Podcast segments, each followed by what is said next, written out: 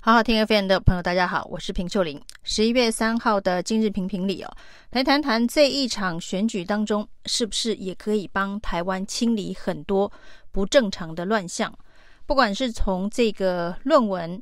在职班论文洗学历的疑虑，一直到这个研究计划这个结案的方式。那另外呢，一直到现在，甚至已经开始研究立法院的公费助理的身份的适格性哦。那这当然里头有一些是法律问题，有一些是社会观感的问题哦。那社会观感的问题就是政治的问题，那法律的问题自有司法体系来做相关的处理。那也许在选举当中呢，大家会特别的去放大这个政治相关的议题，也就是社会观感的议题哦。那我们就来谈一谈一场参会啊。那先不要谈这个指挥中心的这个白日密会，指挥中心的七个重要的要角跑到陈时中竞选总部去开会，这样子的一个社会观感问题哦。今天台北市议员徐巧芯呢，再度的针对在陈时中闯红灯违规这个回转的那一天。所发生的事情的后续效应啊，也就是呢，在这个现场，呃，跟这个陈时中一起看灾，甚至帮他撑伞的内湖分局的分局长王炳瑞。那这件事情呢，值得讨论的点呢，是就是这位内湖分局的分局长，一向呢在选举当中哦，呃，我们都会要求这个军警维持中立，因为它是代表。国家基本秩序的维护，就跟呢民进党在野的时候不断的讨论党政军要退出这种政治，呃，军跟警要退出这个政治的选边站的这一个角色里头是一样的道理。所以在历次的选举当中，包括了这个军人不站台，警察不站台，这都是基本的共识跟默契啊。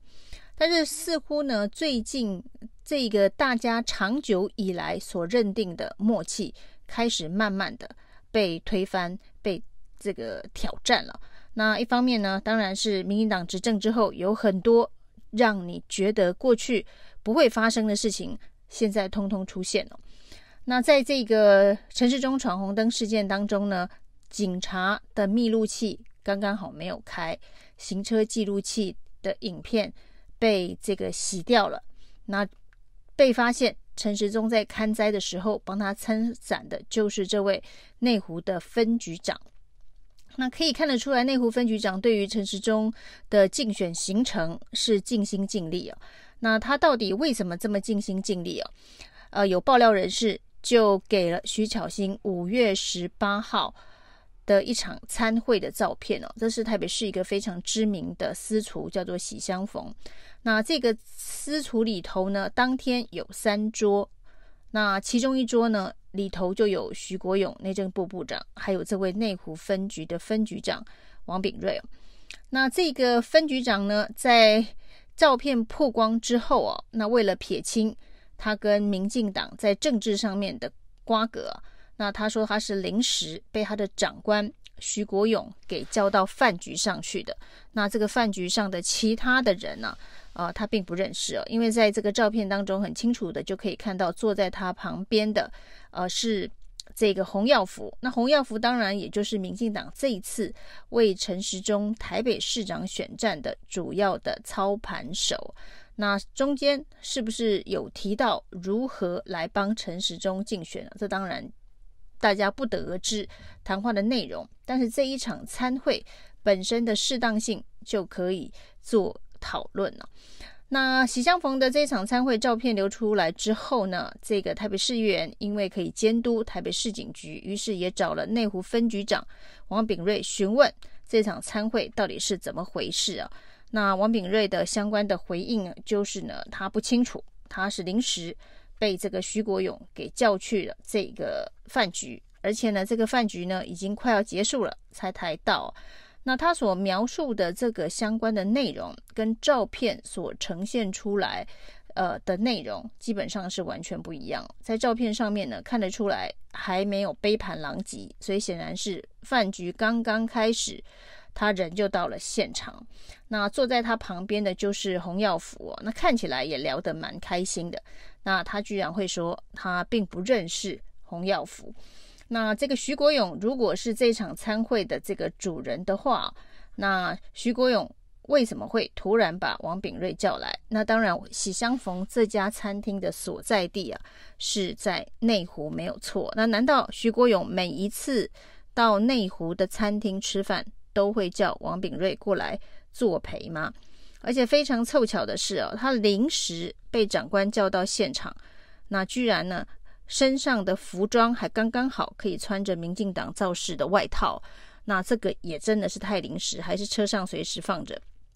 只要适当的这个餐会需要表态忠诚的时候，就要把外套拿出来穿了。那之后呢，发生的这些事情啊，就是陈时中闯红灯事件之后，发生在内湖分局诡异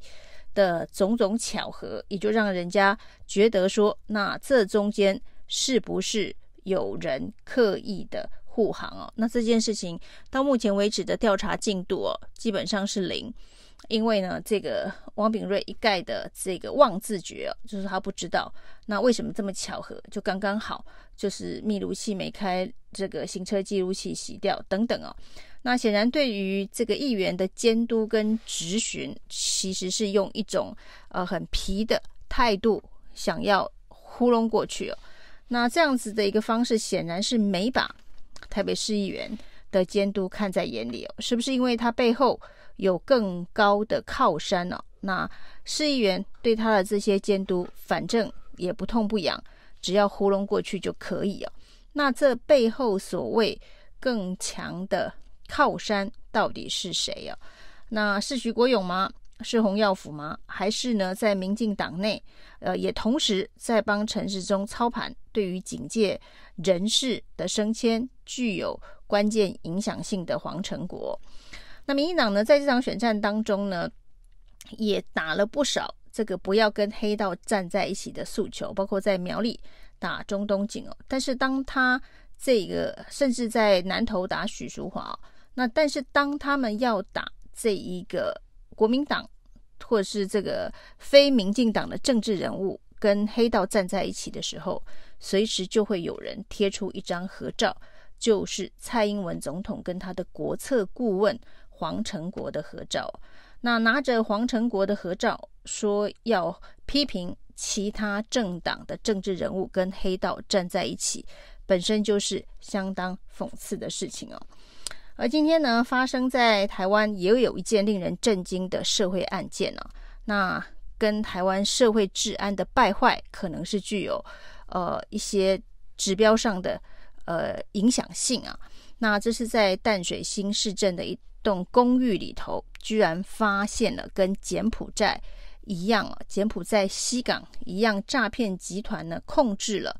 二十六个受害者。那这个拘禁的这些受害者，都是被诈骗集团骗来的中南部民众。那中间当然也跟这个柬埔寨西港的事情是一样的，殴打、喂毒、控制这些人的行动哦。那作为诈骗的相关的工具哦。那这些诈骗集团的手法，原来不是只有柬埔寨在有，在台湾也发生哦。那在柬埔寨事件发生之后，难道我们的这一个治安单位、我们的警政单位都没有任何的警觉性，要这一个侦办起底吗？那今天发生的这一件令人震惊的这个事件呢、呃，当然是有线报。才把这二十六个人给救出来哦，但这仍然是让大家感觉到不可思议哦。在台湾的这个治安，很多人这个人心惶惶，包括最近的枪击案也特别多的状态之下，我们的情治相关的首长，维护治安、社会秩序的警政的首长哦，是不是真的用心认真的投入？如何呢？这个让台湾的这个社会的治安能维持一定程度的稳定？还是在十一月二十六号之前呢、那大家心心念念在思考的，还是选举的竞选活动以及浮选的成果。那一人得道，鸡犬可升天呢、如果呢，这个陈时中在台北市当选的话，那王炳瑞恐怕也得居个呃，不是大功，也至少会记个小功哦。那未来对他的仕途可能是会有很大的发展，所以这个押宝在这个喜相逢那一场参会，可能就定下了盟约啊。所以之后呢，不管这个社会观感如何，不管这个市议员如何质询哦，那只要这个装皮装傻，装到十一月二十六号那一天，如果有机会可以等到陈时中当选的话，那未来就仕途一片平坦了。那这样的事情呢，在这种选战关键时刻被提报，那居然呢也没有引起呃立刻的彻查调查，甚至连个呃内政部部长，其实他自己也是当事人啊，或者是行政院长苏贞昌哦，那看到这么不堪的一场参会啊，也没有震怒。那社会观感这件事情呢，似乎在台湾的政治场域里头，已经越来越无足轻重了。凡是只要呃法院进入法院，没有直接踩到司法的红线，感觉好像呃人民、选民、支持者都能够容忍哦。这个对台湾社会的这一个风气来讲哦，对于民主制度里头监督跟制衡的权责来说，都是一个相当不好的趋势跟方向。因为所有的政治人物，当他不在乎社会观感的时候，他不认为这个在社会观感有争议的时候，对他这个未来的选战的道路有所伤害的时候，那他就会更大胆、更放心的呃放手去做。那这个整个民主制度里头，其实这个司法只是其中的一个监督权力的一环，最重要的还有对于政治权力、政治资源的这个制衡监督、民意监督的这个部分的功能哦。因为我们现在媒体监督的功能已经失效了大半，那这个民意监督的功能，每两年或是每四年才能够透过投票来执行一次哦。那如果这一个间隔呢，已经让政客觉得不会害怕，因为在四年内呢，他可以逆转跟翻转了这个民意的话，那未来呢就会更明目张胆。所以呢，这一个投票这件事情是相当重要，要投什么样子的一个价值哦？那当然有人说抗中保台是现在所有的价值哦，这个价值高于所有一切。那所谓的这些。在这个政治场域里头，这个胡作非为的相关的这些现象哦，都抵不上抗中保台的神圣哦。如果选民有这样子的一个想法的时候哦，那这些政治人物就会越来越胆大妄为。以上是今天的评评理，谢谢收听。